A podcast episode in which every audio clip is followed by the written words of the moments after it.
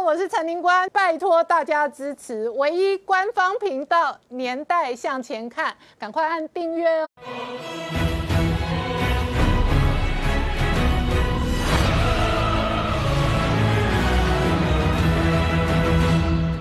前看，向前看年代。大家好，我是林官，欢迎我们忠实观众跟粉丝朋友扫描 QR Code 订阅《年代向前看》YouTube 官方频道。我们看美国内部倒数选战只剩下七十一天，川普今天召开记者会，那 FDA 公布认证血浆疗法作为这一次哦肺炎的治疗方法。同一时间呢，他周末接受专访的时候直接说，美中可以直接经济脱钩。这一次呢，美国跟这个中国之间的科技战、经济战几乎打趴中国，华为已经确定直接断。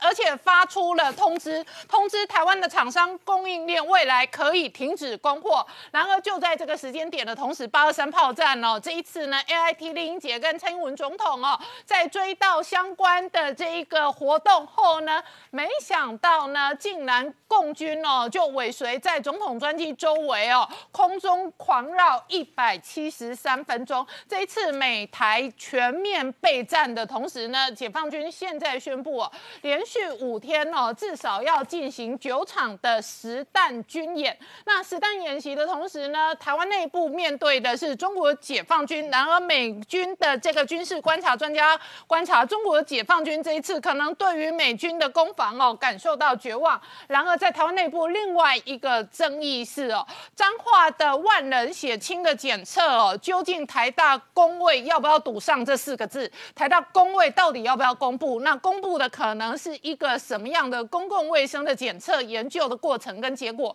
我们待会要好好聊聊。好，今天现场要请到六位特别来宾，第一个好朋友我们黄鹏孝大哥，大家好；再是财经新闻台北支局长石板明夫先生，大家好；再是台大医师李炳医师，大家好；再是朱月忠，大家好；再是吴杰，大家好；再是黄创夏，大家好。好，我刚刚讲，在台湾内部吵得沸沸扬扬的是彰化一万人的抗体检测，台大工位这一次在研究过程跟检测过程当中的林林总总的争议。可是，在美国呢，一方面呢，这个肺炎的疫情还在恶化。可是今天早上台北时间的清晨，川普出来召开记者会，FDA 直接认证，那这一次认证的。治疗方法叫做血浆血清的疗法。我们先看一下川普公开记者会的说法。Today, I'm pleased to make a truly historic announcement in our battle against the China virus that will save countless lives. The FDA has issued an emergency use authorization, and uh, that's such a, a powerful term emergency use authorization for a treatment known as convalescent plasma. This is a uh, powerful therapy that transfuses very, very strong antibodies from the blood of recovered patients to help treat patients battling a current infection. It's had an incredible rate of success. Today's action will dramatically expand access to this treatment. We're going to lower drug prices. We're going to lower drug prices at a level that's never been lowered before. You know, I'm the only president in 51 years that lowered last year. Drug prices went down a little bit. Not much, but a little bit. But under Obama and Biden, they went up 52%. 52%. We'll create a healthcare system that protects vulnerable patients, lowers costs.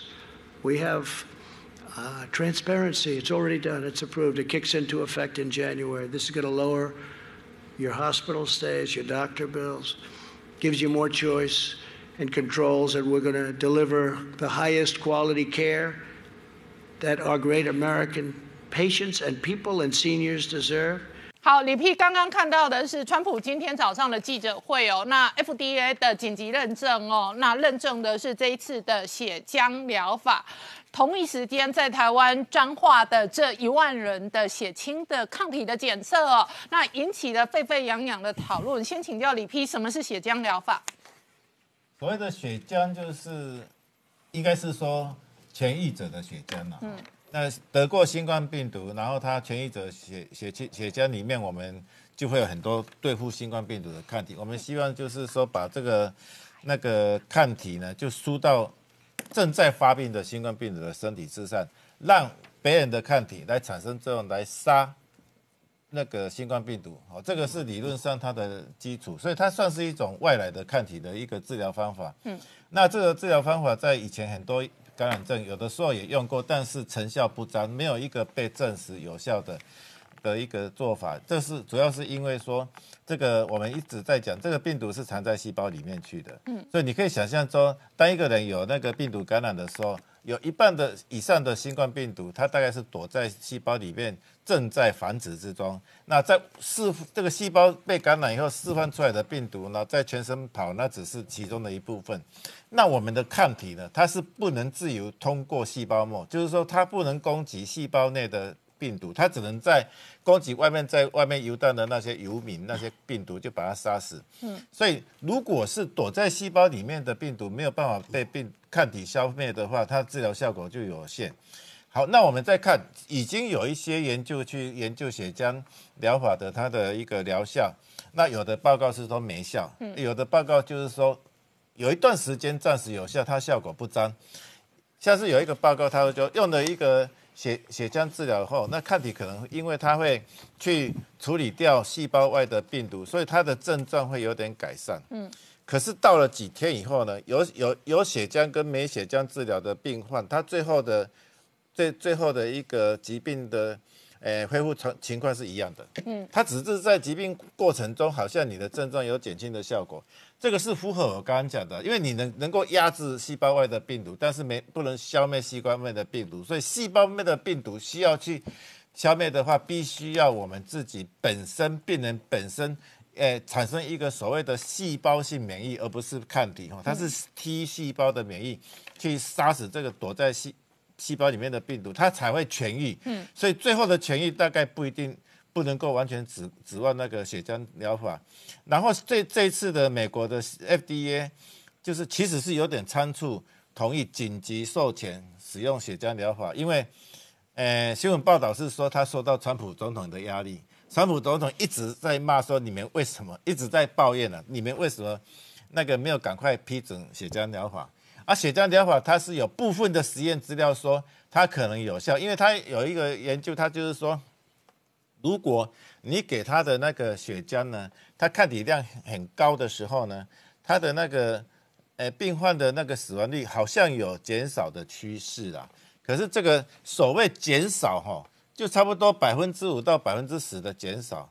最大的差距可能就是百分之五的差异，所以它并不是说你用了这个血浆疗法以后就药到病除，没有这样子。它跟我们的那以前讲的瑞德西韦的治疗效果也是一样的，它都是五到十 percent 的治疗效果而已啊，哦，不是说马上就就就没有事的。那美国的 FDA 在这次紧急授权使用血浆疗法的时候，它有特别提到说，它其实这个紧急授权呢，就是很紧急，嗯嗯，他还没有完全。有一个很好的研究证明血浆疗法的有效性跟安全性，他只是因为说目前初步的研究结果觉得说血浆疗法可能有效啊，目前为止没有看到严重的副作用，所以他批准他紧急授权使用。啊，至于他最后是不是会变成一个？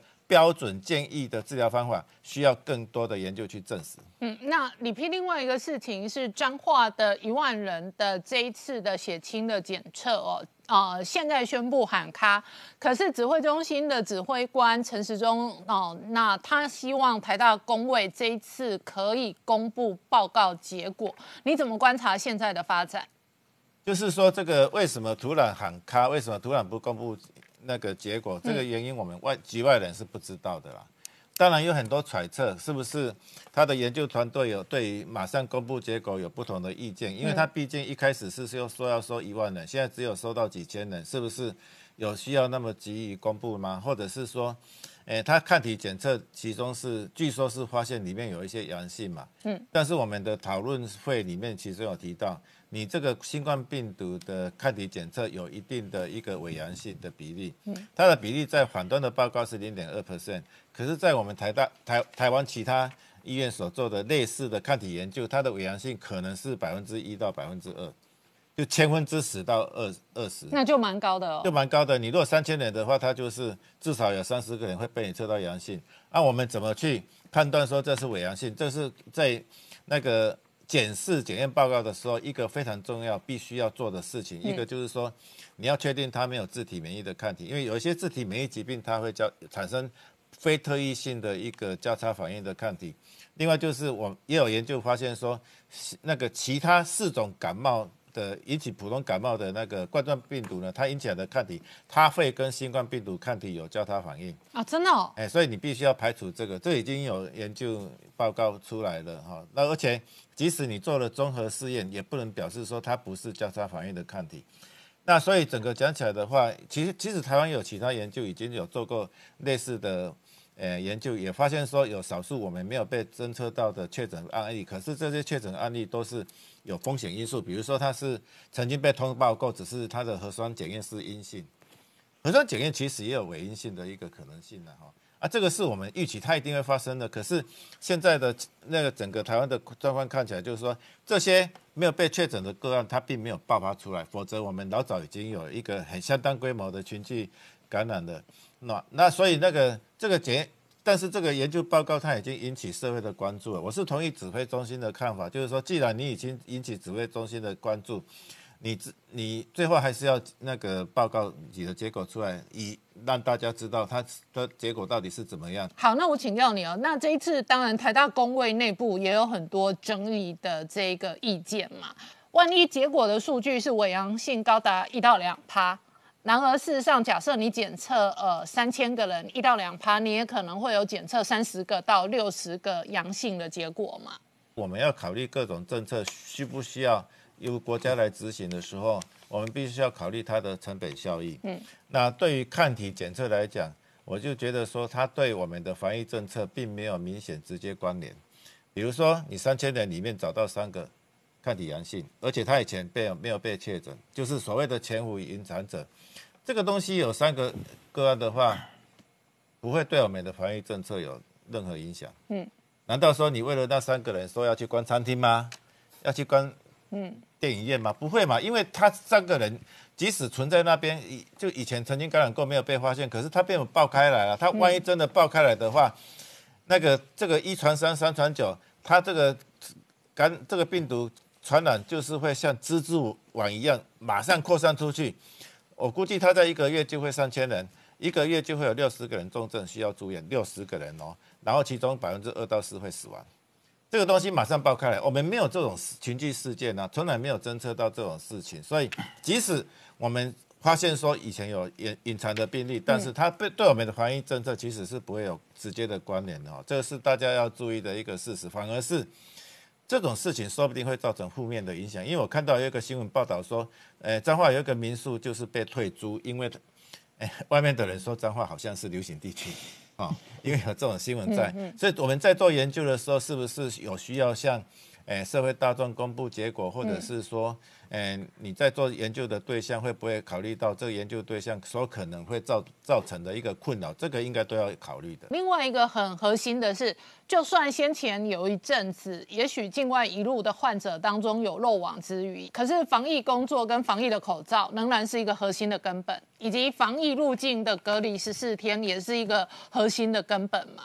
对，我觉得我对我们最重要的其实是居家检疫十四天，这个政策非常成功。我们之台湾之所以零零零零零本土病例一直持续零哈，这跟这个政策也有关系。因为我们知道说，新冠病毒的潜伏期最长就是十四天嘛，过了十天，而且是你如果感染到新冠病毒十天以后，它就没有传染性了，所以这个十四天的隔离期间是相当足够的。那最近有人那个建议说。你如果做路径筛检的话，那个五到七天就放出来了，这个我就一直反对了，因为十四天的潜伏期哈，你总是会有一些漏网之鱼，在五到七天以后才能测到核酸的那个，你把它放到台湾里面去，真的是非常危险的事情。所以你从这一个现在的发展，短期内仍然赞成隔离十四天，一直到有一个有效的药物或者有效的疫苗为止，是这样吗？你如果放弃隔离十四天的规定，五到七天放出来。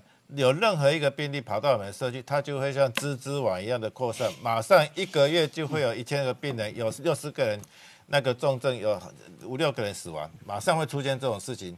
然后呢，覆水难收。所以两害相权取其轻，隔离十四天的害处比较少，是这个意思吗？对啊，所以我已经一个我的预期里面就是。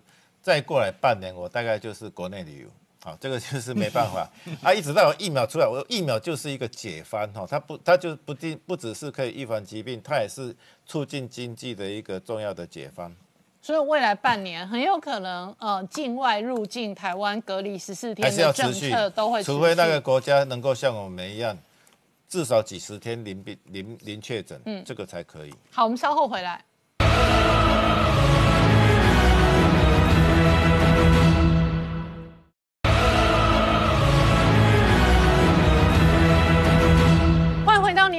前看的节目现场，我们今天聊的是哦，今年哦受到疫情的影响，全球政治经济都付出惨痛的代价。同一时间呢，美国的大选只剩下关键倒数七十一天，所以美中的关系是持续的恶化的。这个周末，川普直接说，美国跟中国全面脱钩也没有关系。然后现在华为断芯之后，一纸通知书告诉所有台湾的供应厂商。停止供货，然后就在这个时间点，这个周末八二三炮战的纪念日，那 A I T 的处长林英杰跟蔡英文总统同一时间都在这一个相关的纪念活动上，引来了解放军的。挑衅，那这一个媒体报道是在空中狂绕了一百七十多分钟，同一时间也引来了台湾内部哦，面对中国解放军的文攻武吓，究竟应该抱以什么样的态度？我们先看马英九怎么说。为什么过去跟现在有这么大的差异呢？因为蔡总统不接受九二共识，废弃两岸政治互信与共同的政治基础。对外关系又向美国倾斜，联美抗陆，使得台湾卷入大国斗争，这些正是让台湾濒临险境的祸因。我执政八年，从来没有屈这个屈膝过，蔡总统到非常多次，他应该先检讨自己。好，我请教一下石板明夫先生，刚刚看到的是马英九前总统的发言。那事实上，这个周末在金门的八二三活动，你事实上也是随行的记者嘛？对，昨天早上六点钟在松山机场集合，然后去金门，就是呃采访和这个蔡总统一起去采访。我觉得，呃，确实是就是那个仪式拜祭仪式非常简单啊。我也我是第一次参加，但是。就是上一炷香，献献呃献一朵花，一个花环，然后大概几分钟就结束了。然后我觉得应该，如果可以改进，既然有那么多记者在，那么应该有更有一点仪式感，比比较好一点啊。那但是说对我们来说呢，这个我们当时采访并不是这个仪式简单不简单，而是这个 A I T 的处长是历史上第一次，呃，他去参加这次这个八二三的。这个活动，对，那么其实说明 台美关系更进了一步。嗯，那这个动作呢，其实呢，很明显是在针对马英九总前总统的最近的一连串的讲话。嗯，呃，他说美军不会来。对，那么。所以呢，美国处长就来给你看嘛。这这个就是说，其实我觉得蔡总统这一段时间呢，我我我对中国的这个文攻武赫，最近一连串演习，其实我认为并不是很对台湾有多大的威胁威胁嘛。他们越演越远嘛。但是说真正的呃威胁呢，就是千里之堤溃于蚁穴蚁穴嘛，就是真正的在里边台湾内部突然之间跳出来一个马英九，真正才出现了很严重的问题。那么他讲的这些话。就是什么首战即终战啊，呃，或者是美军不会来这些话呢？对台湾的整体的士气，特别对军方的士气打击是非常大的。嗯，毕竟是四四年前你还是总统嘛，你是我们三军统帅嘛，你现在讲这这些话的话，我们会怎么办？那么今中国的，比如说今中国现在中国的媒体在纷纷引用马英九的讲话。嗯，另外中国有一个人民大学有个金灿荣教授，他是一个非常强烈的这个主武统派嘛。他就讲，他说打台湾的话，就是说台湾的国军一天就投降了，所以我们只要卡住不让美军和日军、澳军进得来，我们控控制一天就投降。其实这个这种这种想法，就是说他们在知道在台湾里面有人在给他瓦解军心嘛。嗯嗯。那么这个我现在看历史上，就是辛亥革命之后呢，各地成立这个革命军的时候，呢，很多这个军令，我看很有意思，有有就是说。妖言惑众者斩，嗯，这个 蛊惑人心者斩，畏敌不前者斩。这按这个规矩的话，马英九应该已经被斩 被杀都好几次了。那么他讲的美军不会来，台湾不能，蔡英文是联美抗中，这是不应该的。但是这话说的就是说，在历史上，我们看八二三炮战也是一样的，就是说，历史上有三次台海危机，嗯，三次美美军从来没有缺席过啊，嗯，那么就是说美，而且在现在是比每一次台海危机，美军支持台湾的力道是最强的一次嘛，所以现在。讲这种话，美军不会来的话，这个人不是愚昧无知，就是别有用心。嗯，那当然，马英九不可能是愚昧无知了。所以我认为，所以你认为别有用心，绝对是别有用心的。什么用心？心在哪里？我们看什么？大环境来说啊，就是说现在呢，呃，最近发生一个六月份韩国瑜被罢免掉，那么呃八月份的时候，这个高雄市长选举的柯文哲的台湾民众党完全是百分之四，那么也就是说。中国八月份有一个拜这个北戴河会议，嗯，那么中国从两千零五年以后对台湾的政策就是把台湾扶植一个台湾代一个红色代理人嘛，代表中国。那么现在南北双方都扶不起来的时候，突然马英马英九出现，这是不是一个巧合？就很难很难说嘛。就是说我我觉得至少也许没有直接沟通，但是至少呢，就是说他是要取代这个位置嘛，取代位置代表这个位置。那么就是在这种情况之下呢？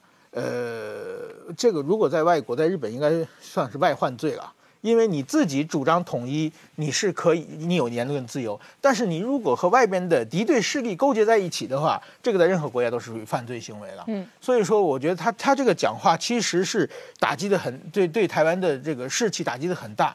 那么蔡蔡英文总统这几天呢，我觉得他也做了很多的事情在救局了。嗯，就是说，比如说，我觉得他做了三件事情，第一件事情。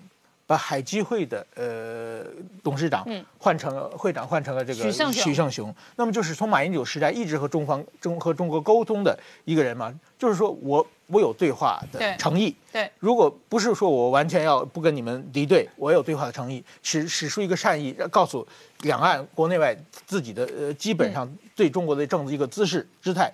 第二个是呃昨前天去拜访五指山去。就是拜祭郝柏村，这个我觉得这也是非常明显的一个动作。对，这就是一个收揽军心嘛。现在是国军的军心的马英九和蔡英文的国军心争夺战，嗯，对不对？但至少郝柏村是八二三嗯战战火中走出来的将军嘛。他到今天都还反共。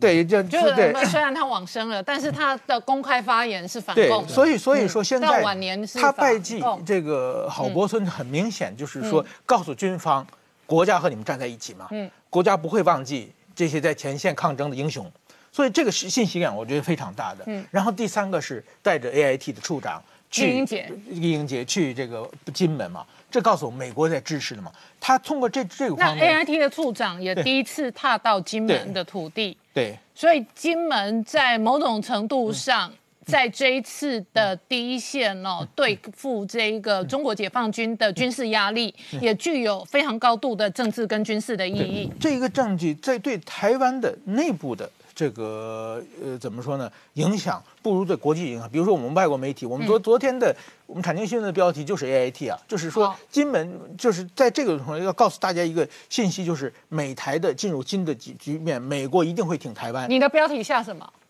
就是 A I T 的美呃 A I T 处长首次参加金门的活动。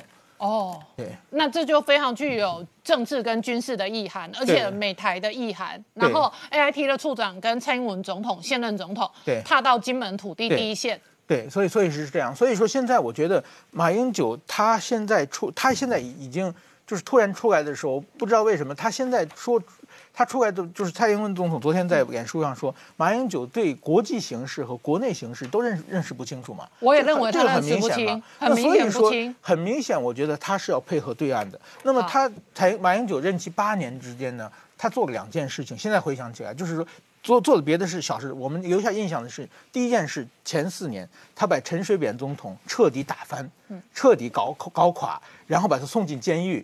这句话用中国对岸来说是。狠狠地打击了台独势力的气焰。嗯，那么第二件事是什么呢？洗马会，把台湾彻底矮化。嗯，台湾变成彻底中国的内政化。嗯，两个人卧谈之后，我我现在想起，在马英九时代这个后半期，台湾换行政院长的话，日本的所有报纸都不报纸都不上版面了。为什么？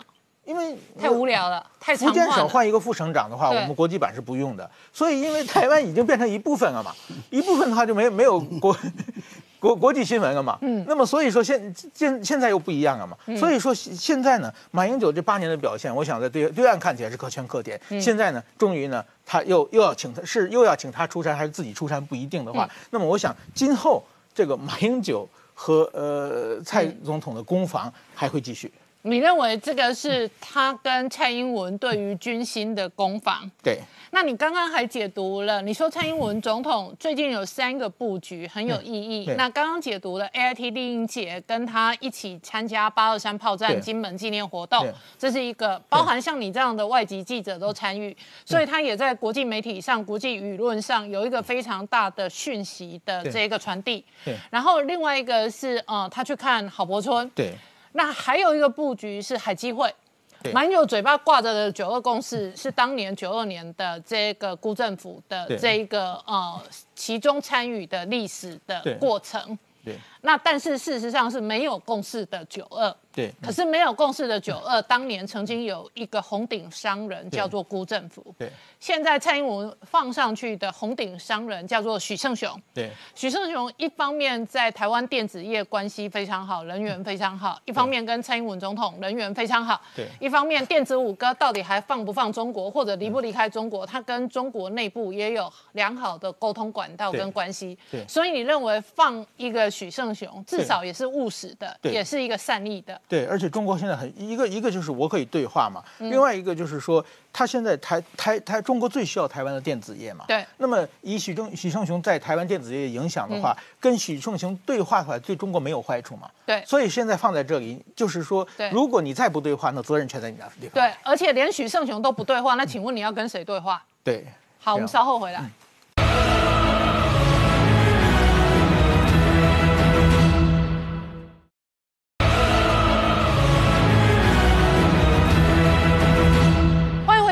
向前看的节目现场，我们今天聊的是美台全面备战的同时呢，解放军哦这两天也非常的挑衅。解放军为什么挑衅呢？因为厉英杰他是 I T 第一次去了金门，而且最重要的是，他去了不但是跟着蔡英文去八二三，他还去了一九五三年九三炮战，当时美军在台湾因此而殉职的两位忠孝的纪念碑。他在告诉的是说，美军不但会参战，而且美军曾经为了台湾。还死过美国的军人，所以他这个意义是非常强烈。而这么一个强烈意义，所以李英杰才讲说，现在台湾跟美国是真朋友、真进展，而且台美的关系不只是过去，还有现在都会越来越紧密。也因为这样子，所以才会看到说，共机在这个时候他们能做什么事情？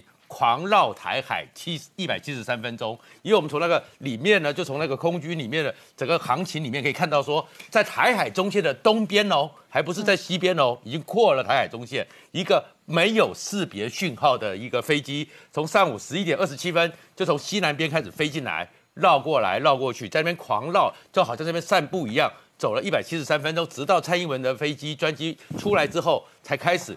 紧紧的绕着，看起来有挑衅之味道。不过呢，后面一个状况才发现说，他一直距离蔡英文的飞机两百公里，所以这种一个挑衅，就是解放共军呢，他想要表态，但是他呢又就好像真的也怕出惹出麻烦来。同样的状况也就是他们宣布，从现在开始有四海奇演，在南海、在东海、在黄海、在渤海五天里面的实弹操演，四海奇演。可是四海奇演，大家一看说离台湾是越来越远，所以网络上问说。如果这四海都不够的话，你要不要在中南海来演一下？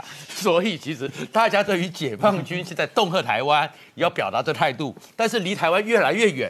台湾好像也没有被吓到，所以是不是他真的在中南海也来军演一下？也许大家会比较吓到。可是，在过来的时候呢，你会看到他们整个态度里面呢，胡锡进就是最明显的态度了。胡锡进呢，他上次不是写了一篇说不要开第一枪吗？嗯，那不要开第一枪之后呢，他在内部里面也受到他们民族主义极大的压力，因为呢，很多共军的网军、中国的网红呢，网军开始骂他软弱。所以他要讲说，打仗真的不是一件事情，那是要死人的，那是要毁掉战争的，那是最后的手段。但是他不忘，一定要恫吓台湾。所以他讲说，他们呢还是不会放弃武统台湾。将来有一天，你这些台独势力，我只要登陆台湾、统治台湾之后，我就把你们通通送到中国去审查。所以他在宣布要送中，可是他后面还是讲说，战争是最后手段，战争是最后的状况，我们一定会有节制。所以你会看到说，其实台美之间这样子，他一直讲说，你们不要切香肠，一直切一直切，会切到他们会受不了。可是你会看到说，其实共军现在面到台北这个局势里面，他们呢反而有一点点一定要做姿态，但是保持距离以策安全。好，彭笑大哥怎么观察？呃，刚才创相讲到说，这个胡锡进嗯受不了了啊，他说你们不要这样切香肠。坦白讲，美国有受不了吗？美国有在乎你受不了吗？现在美国摆出来的就是，我才不管你受得了受不了，你受不了也得受。为什么？因为美国很清楚的知道，他的海空军不但说能够完全的掌握台海的局势，而且也绝对能够完全的完败中共的海空军，所以他有这样的底气，所以他才管你受得了受不了啊！你受不了的，你就拿我们这些你认为的小媳妇来出气，这家暴一样嘛。其实，在台海的问题上面，为什么到了现在七十一年了，始终没有办法解决？如果说你们跟我一样的年龄的话啊，那么我们可以回顾到三十年、四十年前啊，从我会看报纸开始啊，我就经常看到啊，中共对我们的恫吓啊啊，曾经怎么样怎么样。八二三炮战的时候，我还没上小学啊啊，但是我父亲跟我讲了，哎呀，我第一次听到说哟啊有这种事情，我第一次感受到啊是这个所谓的啊解放军的这种。啊，武力恫吓的压力，在我的整个过程里面太多了啊，太太多非常的挫折的事情，对不对？你看啊，联合国把我们赶出来了，啊，那跟亡亡国差不多了啊。我我们跟美国原来我们靠美国，美国还跟我们断交了啊。原来中美共同防御条约是防御台湾的，断交这个马条约也没有了啊。八一七公报，美国甚至于说我卖给你武器。逐年减少，到最后没有，那不是啊，死缓一样，死刑缓期执执行一样吗？所以你经过这么多的这种很悲催、非常绝望的这种岁月以后，现在是台海最好的时候啊！我说实在，我真的为蒋经国这个觉得他真的是很可怜呐啊！你看在他一生当中，他面对了多少这种压力，没有什么好消息。啊，在那种状况之下，尤其八一七公报对蒋经国的身心的打击都非常非常的巨大，所以今天我们回头看一看啊，完全的状况完全相反嘛啊，中共你还谈什么啊解放台湾？现在是什么？就是说完全是讲给他内部听的，但是我们也很奇怪呢啊，我们在台湾却有这么一个团体，有这么一群人。包括说曾经担任过台湾总统的马英九在内，啊，居然附和着，啊，中共的这种这种口调调，啊，所以我觉得，啊，这个石板民夫刚才也讲，啊，两种可能，我我马英九我认识他三十几年了，啊，他绝对不是无知，对，那就是别有用心嘛。你有什么用心？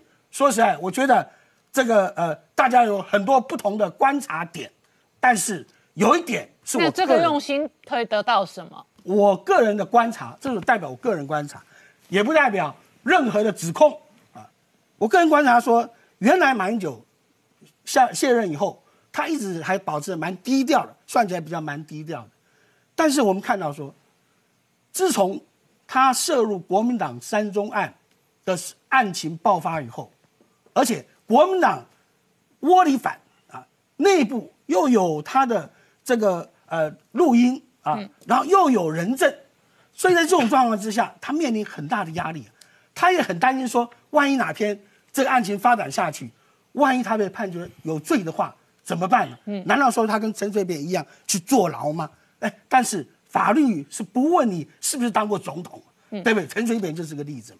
对，所以我觉得说，在这种压力下，哎，我发现说，自从这个压力以后，马英九就变了，他变得很第一个很激动啊，很极端啊，对于啊现在的执政党很敌视。那我觉得说，像这一次啊，那一天他就讲啊中首战及中战的那一天，他是先去地检署出庭完了，嗯，然后再去，所以我觉得说这也许是巧合了，给大家做一个参考。但是我也要提醒马英九，你也认识我，我也认识你，不要真正的晚节不保。如果说你讲的那些你的那个理论都对的话，第一个啊，当年蒋介石就不该抗日嘛，对不对？那汪精卫是对的嘛？对，为什么汪精卫不是跟你一样吗？啊，我们不要轻轻启信端，我们不是日本的对手啊，我们不能让啊人民遭受这个战争的。苦难啊，森林的涂炭，对不对？他主张和平，这样子我们中华民族才能生存下去啊！所以他当了汉奸呐，对不对？第二个，如果按照你的理论的话，那当你啊，古林头蒋介石就不该打仗嘛，对不对？那该缴械的不是共军，是国军呐，对不对啊？来了，好，我们缴械投降嘛，对不对？和平迎共军入入台，啊？那还有你当总统的机会吗？所以我觉得说，今天所有马英九这些言论，你都无脸去面对两蒋，特别是一手提拔你的蒋经国，他哎对，蒋经国是从头到尾不投降的，对呀，蒋经国是完全宣布的，对呀，他这么大压力之下，他还坚持下去，嗯，你看他身体又不好啊，真是身心都受尽折磨啊，就为了要坚持台湾的。独立自主，啊，如果说坚持台湾的独立自主，这个叫台独的话，那两蒋不都是台独了吗？嗯，所以我觉得说，马英九的这些说法啊，连两蒋都可能要打你脸。好，我们稍后回来。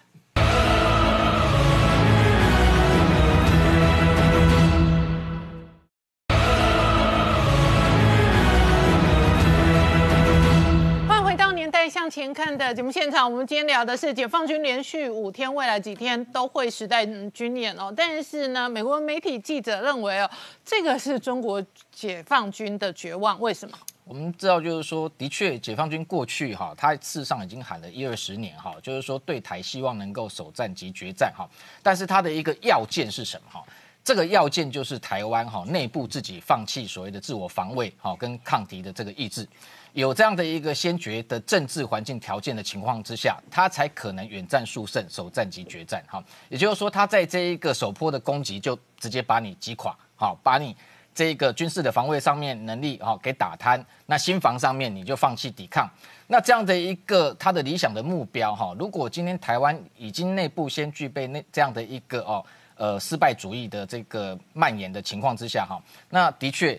呃，美军在评估要不要在协防台湾、哈援助台湾的这样的一个呃政策评估上面，他也会认为台湾你自己都放弃在呃对解放军的这样抗敌的意志情况之下，这种这个烂泥扶不上墙哈，他也不愿意来协助你哈。那在这种情况之下，的确就可以让解放军他去睡醒哈，他想要在这个几天之内就拿下台湾，所以这样的一个内部的一个民心士气，事实上。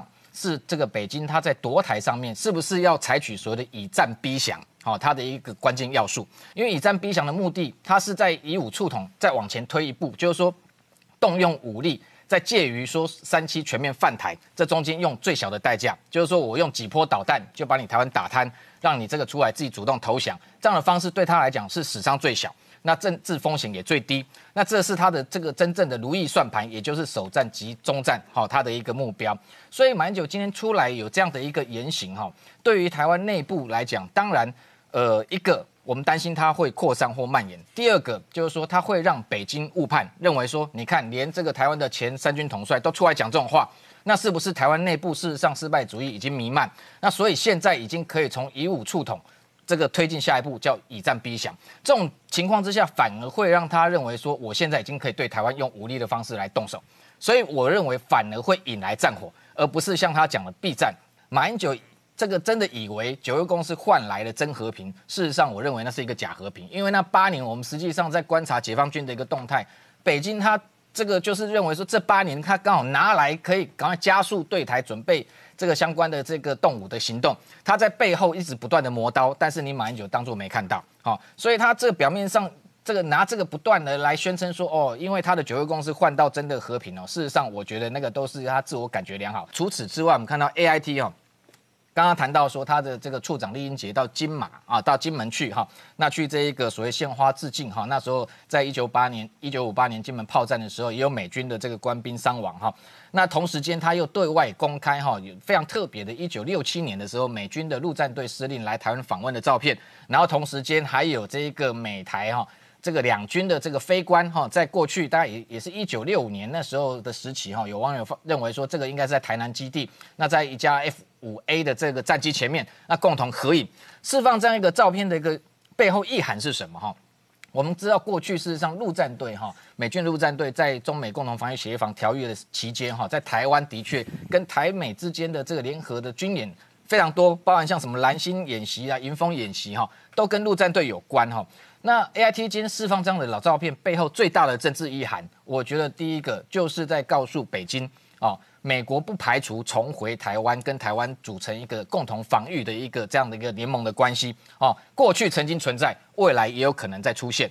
第二个就是说，这个丽英杰他到金门，我觉得这个含义更加的特殊哈。过去因为一九五八年金门炮战那时候，共这个呃中美共同防御小。这个条约中间有一个外界这个质疑的地方，就是说金门跟马祖的外岛算不算是在美国协防台湾的范围？啊，那他今天去那里，然后这个也对外透露说，当时事实上就有美军的官兵在这里参战，也就是告诉这个北京，金门马祖在现在还是在美国协防台湾的范围之内。嗯，啊。过去以为这是一个模糊空间，但是他现在就明确告诉你，我今天来这里就表示金马，好等同于跟台湾本岛、跟澎湖一样，都在整个美军的防御协定的范围内，所以北京也不要以为说夺台湾的外里岛，哈就可以这个达成他所谓对台这个以战逼统，哈一这样的一个目标。那同时间，刚刚前面谈到说，这个有这个美国的军事记者观察说，解放军近期的一些军演。包含中间有一个在这个东海的军演哈，第七十一集团军，他动用了一个外界比较少见的哈，叫半潜船哦。嗯，这个半潜船是民用的一个这个商船哦，但是他把他的这一个上面的甲板画成像是这一个两栖突击舰的上面的一个直升机甲板，然后动用它的这一个直八跟五直十九的直升机在上面这个起降。那这样的一个动作，当然这个在美国的媒体观察，他会认为说解放军这样的一个。呃，装备事实上是落伍的哈，因为真正的它的零七五两栖突击舰还没有造成，还没有打造完成，那未来最多也是打造这个只有三艘的数量，所以我们的观察是认为说，的确啦，这个解放军它就是一个程度是现在预演哈，可能未来在零七五两栖突击舰上面用直升机这样的一个起降的一个。的演训的过程哦，先熟悉。第二个就是说，他可能也在弥补他的两栖突击舰数量不足的一个问题。那背后真正的一个动作意涵，当然还是在武吓台湾啊。总结来讲，就是说，我认为台湾只要有一个坚定的自我防卫意志跟决心哈，基本上我觉得解放军就不敢轻易哈，这个这个真正的越过海峡中线，全面大规模的要进犯台湾。这一个部分，我觉得才是真正台湾海安全的一个关键。好，那月中美中之间的攻防，除了在军事上面、西太平洋上面，美国寸步不让之外，另外一个部分是科技的追杀。现在华为确定断芯，而且华为直接一纸通知这个台湾的供应商说，直接暂停出货。呃，确实哦，在上礼拜呢，美国对华为出了第三道禁令哦。好，那前两道禁令呢，显然对华为真的是影响有限。嗯，所以在上礼拜呢，美国第三道禁令出来，这次真的要让华为真的是死的比较彻底了。好，我们先简单回顾一下，第一道禁令的时候呢，是那时候五月份的微量原则，也就是说，如果你有百分之二十五的零组件有用到美国的制裁权，那你就不可以出货给华为。好，所以那时候呢，这道禁令下来之后呢，台积电是没有受到影响的，因为台积电的。所使用到的制裁权低于二十五帕，所以它没事。好，所以呢，美国第二道禁令再下来的时候，直接把这个微量原则归零。所以我们看到台积电九月十四号以后就不能再出货给华为。可是呢，还有一个漏洞，就是华为还是可以买我们联发科的晶片呐、所以这一点让美国的高通非常的不爽。高通说，为什么我不能卖，可是联发科可以？所以在上礼拜呢，美国又第三道禁令出来，而且这次的禁令是没有宽限期，立即生效。哦，这很狠哦。直接不只是你这个不能用到我的制裁权，连你利用相关的软体所研发出来的，通通都不准。哇，那这下子问题就大了哈。那因为最关键的一个东西，EDA，也就是说这些电子产品它必须要用到一个相当高科技的。开发软体，嗯，那问题是这个开发软体，美国掌握了全世界绝大部分的市场，好，譬如说最大的新思，第二大的易华，跟第三大的明岛，那明岛现在是被西门子买下来，但是它的工厂基本上还是在美国。光我们刚刚说的这三家公司，全世界市占率高达八成，嗯，好，你所有的 IC 设计公司都几乎用他们的软体，那尤其是中国的 IC 设计公司，高达九十五趴。都用这三家的软体，那美国这个禁令一下来，变成华为根本没有办法跟任何人再买任何晶片。嗯好，所以华为这时候就发出消消息对说，好，我们真的不行了。所以华为直接发出供应链退出这个呃供货暂停的通知。对所以这里头因为晶片没有，就是说没有心脏，那其他有也没用。对所以印刷电路板啊、镜头啊、组装啊、记忆体啊都不用了。是，所以这大家的解读就是，华为有可能完完全全退出手机市场。对哇，那这个影响非常非常大哦。因为华为去年手机的销量大概是两亿只，今年上半年即便衰退，光一个上半年还有九千七百万只。那这个华为一旦退出市场的话，那第一个想到，哎，台湾是不是有很多厂商会受到冲击？就如刚刚宁官所念的那些。不是每家厂商都像台积电一样啊，对台积电不会受影响嘛？可是其他的，我们刚刚您刚念到的，像印刷电路板的德尔这这些公司怎么办？好，所以法人就出来评估说，嘿，这到底冲击会有多大？好，那比较直接的数字就是以去年来说，华为对台湾采购大概一百五十一亿美金的。这些相关零组件，那如果假设归零的情况之下，好，就有这个这个研究机构就说，如果假设这个分全部归零，那对于台湾的厂商直接的影响就是四点六帕的获利。OK 好，或者说对出口来说，可是这样子算其实是有问题的，因为一旦华为退出市场，中国其他厂牌会补上去，苹果会补上去，三星会补上去，补上去，也就是说大家瓜分了华为的市场之后，大家多拿到这些订单，其实还是会有一部分回到。台湾的厂商，所以这些加加减减之后呢，哎，研究机构、投资机构就评估说，大概实际的对台厂的影响大概是一趴到一点五趴，好，比较小。好，那另外一方面呢，华为当然自己还是要找出路嘛，所以呢，他现在就是间接想办法取得晶片，因为我直接取得已经全部都被美国给切断的，所以呢，现在就传言说，中国的地方政府开始出钱买我们刚跟美国大量采购我们刚刚说的这个 EDA，对。好，最明显具体的就是我们刚刚说的第一的这个领导厂商新思，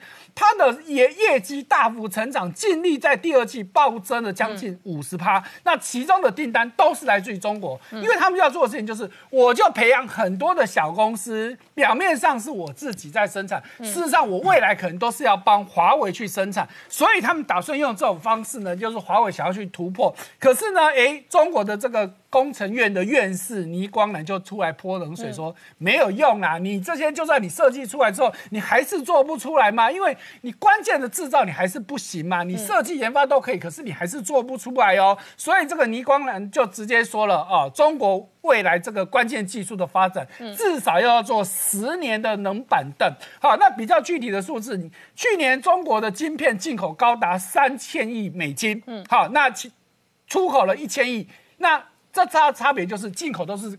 高阶的嘛，对那你卖出去的都是低阶的嘛对，好，那为什么会有这么大的问题？这个倪光南院士也提到一个很关键，因为中国过去在发展这个高科技产业，他们为了求快嘛，所以他们的原则就是什么？造不如买，买不如租，也就是说，我不要自己去发展，因为他们觉得高科技产业太旧换新太快了，如果我花钱去研发去买这些东西，嗯，可能过几年就没有用，导致他们缺乏这个基础。没想到你现在不要说租的，你连买都买不到，啊，你铁定就完蛋。好，所以呢，这时候中国另外一招又出来了，怎么做呢？挖角台湾的人才。中国没有办法从台湾进口 IC 设计的晶片，现在就准备从台湾进口 IC 设计人才。那人才蓬佩尔总不能下令了吧？是，所以也就是说，基本上他们还是想要办法自主嘛。可是我们刚刚说，你要制造的方面，你的原本的技术不够嘛。那最有最简单的就从台湾挖现成的。所以你看到。对，所以你看到这是中国科技部在八月二十号才公布的一个最新的资讯哦，他要找十个台湾的年，而且强调年轻的科技人才，一个月补贴你一万五千块人民币，大概台币就六万四千块，而且你要至少去半年啊，而且它的领域它有限制，卫生健康、生态农业跟信息科技，哎。这三个都是台湾相对领先美国啊，领先中国很多的嘛，所以他当然要挖这部分的人。但是我们在很久以前就说哦，不管是公司立的研究机构或大专院校的人，你通通不准给我去。嗯，好，那具体的再看到我们台湾自己的情况，我们现在七月份的外销订单连五个月正成长，尤其大家看到这个图哦，在七月份这边我们这个订单成长来到十二趴多，那其中最主要的大概就是几个领域啊哈，一个当然就是我们看到的。自动产品成长了高达二十九趴多，将近三十趴了，是同月的新高。那电子产品更是历年的单月新高，这再再证明说，哎，台湾的在这方面实力非常坚强，而且我们几乎不受到疫情影响，大家不得不跟台湾买这些关键的商品。好，我们稍后回来。Hello，我是陈宁官，拜托大家支持唯一官方频道《年代向前看》，赶快按订阅哦。Hello，我是陈宁官，拜托大家支持唯一官方频道《年代向前看》，赶快按订阅哦。欢迎回到《年代向前看》的节目现场，大家好，我是林官，欢迎我们忠实观众跟粉丝朋友扫描 QR Code 订阅《年代向前看》YouTube 官方频道。我们看这个周末，川普在选战之前接受福斯专访，他直接讲，美国可以跟中国直接经济脱钩，美国完全不必跟中国做生意哦。那这几乎预料着未来新一轮白宫团队可能有更大力道与中国的经济战跟金融战，然后这一次科技战当。当中打趴中国的同时呢，华为认了要断心断命的同时呢，北京内部面对的是庞大的压力，包含了北京内部的其中一部分的改革开放派，他们认为习近平如果不下台的话，中共必定垮台；另外一部分是反习派，从八月份的北戴河会议，乃至于未来会不会发动新一轮的战争跟斗争，这一次就连看灾在中国内部都有政治角力战，而这。背后会有多大影响？我们待会要好好聊聊。好，今天现场要请到六位特别来宾，第一个好朋友是法律专家宋承恩，大家好；再来是财经新闻台北支局长石板明夫先生，大家好；再来是台大医师李冰医师，大家好；再来是朱月忠，大家好；再来是吴梦杰，大家好；再来是黄创夏，大家好。好，月忠刚刚看到的是川普提及哦，美国可以跟中国脱钩，可以完全不用跟中国做生意。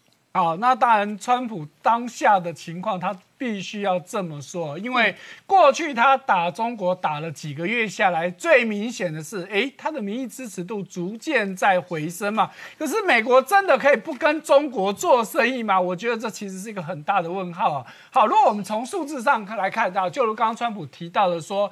美国一年从中国进口了五千多亿美金的商品，可是美国只卖到中国一千多亿的商品，那好像看起来都是中国在赚美国的钱，美国没有赚到中国的钱。可是呢，如果再进一步去看，美国有一堆企业有在中国设厂做生意的这些，你难道全部都要断绝掉吗？当然，因为这个。谈话的过程当中，我们不晓得川普所谓的脱钩要彻底到什么程度。如果只是单纯的两边不贸易，那是一种程度；那如果是连美国在中国的企业全部都要搬回去，哇，那就是两回事了哈。所以我会觉得，当下川普其实有点只是在为了英行选举或是各种问题讲这话，他真的要去做脱钩嘛？我想这件事情还要深思哦。那其实一样的事情，其实在更久之前六月的时候呢，美国的财政部长梅努钦其实也提过一次。那川普这次又拿出来讲哈，这是值得去注意的。好，那另外还有一个比较大的问题，也是一样，就是。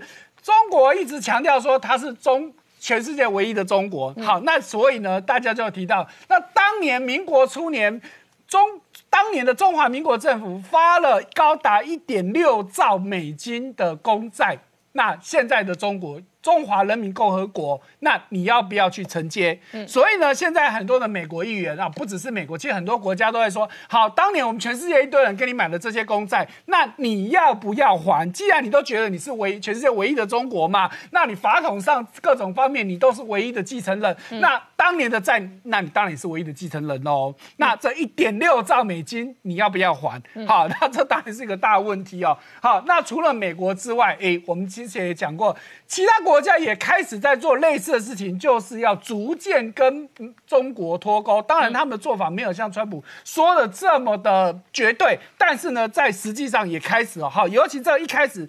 的是，居然是日本哦！我们知道日本过去跟中国还蛮默契的，可是过去这段时间以来动作越来越多。那这一次日本又做了什么事情呢？他找印度来合作，在谈一个叫供应链弹性倡议，简称为 SCRI。做什么事情？简单的说就是。我们讲好，我们以后彼此互相供供应相关的东西，我们不要再跟中国往来了。好，一开始是印度呃日本先找上印度，结果澳洲说我也要参一咖。哇，那这三个国家就开始很认真的谈这件事情哦。那其中日本已经更确定比较确定的说，好，我们做这件事情，我们不是谈家的，我所有的构想我其实都谈好。那印度说，来，我也是，我年底就要开始实施。那不只是只有。中国啊，不是只有日本、印度跟澳洲而已哦，甚至有可能整个东协十国都要加入，所以这等于是一个新东协啊，就是去除中国的东协啊。对，那这这不只是东协，东协只是说在关税上，我以后这个供应链完成，意思是说我根本就不跟你中国买东西，就跟美国要跟中国脱钩是类似的意意思哦。好，那另外一方面呢，这个习近平呢，他就开始在谈到说，好，我们这整个长三角真的是要加把劲了，哈，那尤其是。包含 IC 高科技产业哈，尤其要扶植越来越多的厂商。那最主要就是我们前面提过的嘛，因为华为被打到整个就打趴了，我们开他开始才惊觉掉说，中国的高科技产业其实是如此不堪一击。那长三角是中国最精华的地方，一定要从这边去开始做起哦。哈，那另外一方面呢，也有还有一个很重要的象征，就是深圳开始这个特区四十年了。对，哎，在过去每逢十年。中国的这个大咖都会过去，像早年的像江泽民啊、胡锦涛，十年、二十年的时候，哎，都有过去。所以这次满满四十年的时候，大家都觉得习近平应该也会去哦，因为有非常大的象征意义啊。只是呢，具体的时间啊，大家预估可能是在九月，但是习近平还没有正式。但是大家说，因为这个象征意义太大了，所以习近平应该会按照惯例，每逢十的时候都会亲自出席哦。好，那深圳呢？当然在这一波当中呢，因为这整个科技产业的问题，尤其是中国一直想要把上海扶持为一个中心哦，那深圳有点被被边缘化，所以深圳现在自己也要自立自强。所以就从今天起，深圳的创业板有一个新的规定啊，应该说两个新规定。第一个是。我要在创业板挂牌的公司，不用再经过中国的证监会的审查，嗯，只要我深交所说 OK 就可以。哎，这很特别哦，这。过去中国的证监会是一把抓，那第二个就是呢，在我深这创业板挂牌的公司，涨跌停的限制从十趴放宽到二十趴。哎，原本中国股市是都是十趴，那这么做不禁让人家联想说，哎，你是不是冲着上海的这个科创板，甚至你是冲着美国的纳斯达克来？哎，确实是非常有可能哦。好，那再回到美国的这个中资企业，我们这过去也讲过很多，有越来越多的。中资企业呢，开始从美国要搬回去中国。好，那剩下一些还没有搬的，哎，结果他们的大股东自己先搬家。哈，譬如说像阿里巴巴的三大股东，其中最指标性的新加坡的主权基金淡马锡，嗯，他自己说我不要再持有美国的。这个阿里巴巴的股票，我要改持在香港挂牌的阿里巴巴股票，嗯，因为他们很怕说美国，尤其刚刚川普讲的那么狠嘛，会不会突然跟你说，在美国挂牌的中资企业全部给我滚蛋？嗯，哎，那这时候这些大股东可能会遭受很大很大的损失，所以戴马锡就已经说了，他会把手中一半的在美国持有的阿里巴巴股票换成在香港的。阿里巴巴股票，光这样子就大概三十亿美金了。哦，那其他我们就不用再多说。那再来还有另外一方面，就是中国在。美国挂牌的企业越来越多被爆各种造假的新闻了。好，那这时候呢，爱奇艺最近又被也被踢爆说他造假的财报、造假的客户数，所以现在在美国的投资人准备要告谁？哎，不是告爱奇艺，是告谁？告他的母公司百度。嗯，哇，而且已经正式提出控告了哈。那这这些问题，我相信未来都会越来越多有类似的例子。好，那我请教一下陈恩哦，美国内部哦，川普是直接在接受福士专访的时候，他说不排除跟中国经济脱钩。那已经非常鲜明的是，中概股在逐步脱钩，然后科技股在坚壁清野，而且有一些追杀令是一波杀的比一波凶，所以才会看到华为断芯，然后 TikTok，然后腾讯，然后当然有一些涉及呃香港跟新疆人权的业者供应链，也都受到美国国务院的这一个。清单跟黑名单，然后同一时间，美国内部也有证明运动，所以这里头的坚壁清野的动作面不断的扩大。当然，这是一个背景的全面性的一个对抗，其中有一个值得最近大家值得注意的，就是一个证明运动。这是一个呃参议员这 Scott Perry 派派里先生他所提的，叫做 Name the Enemy Act，就是说我们要怎么样在美国的政府文件，因为这些都是政呃公预算所出资的进行的文件。然后要怎么样来称中国的领导人？嗯，那么他就是明文禁止说不可以称习近平，就是不可以称中国领导人为 president，不可以称为总统。为什么呢？因为过去都称总统。我们看到这一张，就是过去在呃习近平访白宫的时候，奥巴马就是好几次就是称 president 习。那么川普在早期也是称 president 习。可是我们最近看到美国的这个地狱四四使者，包括蓬佩奥，包括国安。国安会顾问，包括这个 FBI director，通通都开始改口，就称这个总书记习近平总书记。为什么呢？其实这是现在的这个法案是一个制度化的过程，就是说，既然美国政府的立场已经清楚了，那我们就把它制度化。不但是这个现在的这些部长们，他们就称总书记，而是未来的所有公文书，通通就把中国的领导人称为总书记。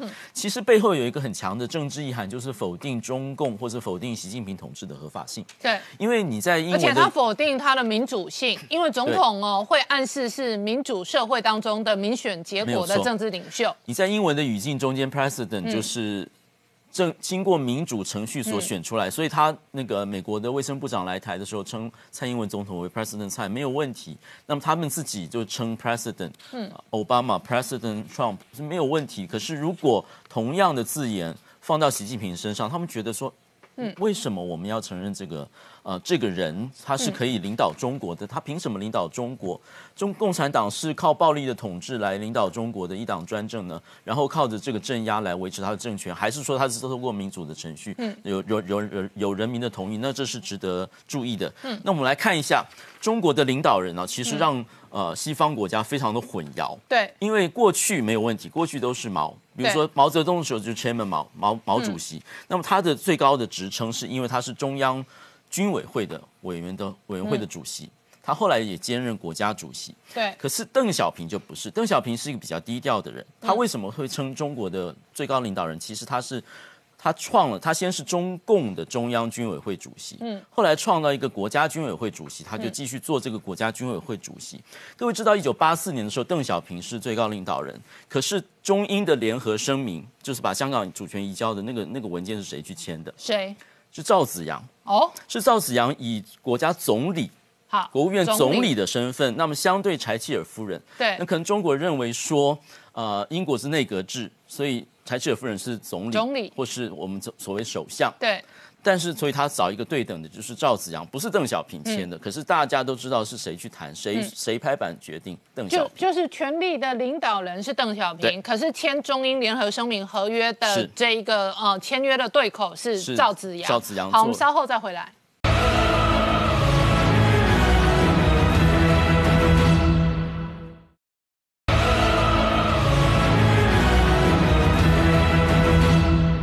年代向前看的节目现场，我们今天聊的是美国总统大选只剩下最后关键倒数七十一天，川普整个政策选战主轴通通统一战线，这一条战线叫做打趴中国。我们看他怎么说。No party can lead America that spends so much time tearing down America. But the biggest part of last night's speech was what Joe Biden didn't talk about. He didn't talk about law enforcement. He didn't talk about bringing safety to Democrat run cities that are totally out of control and they have no clue. China was never mentioned in any way, shape, or form. China will own our country if he gets elected. They will own our country. And we're not going to let that happen. And you've seen the intelligence reports. China very much wants Joe Biden to win. That would be very insulting if they wanted me to win. I don't think so. I don't think so. We've taken in billions and billions of dollars from China. We've given it to our farmers. We've given it to a lot. They had the worst year they've had in 67 years. We had the best year we ever had. 好，陈恩，我们刚刚看到的是川普这个周末的公开演讲，这个演说其实长达一个钟头。他说中国希望拜登当选，这个对他来讲是个人非常大的羞辱。可是呢，西方国家确实哦，这些年来哦。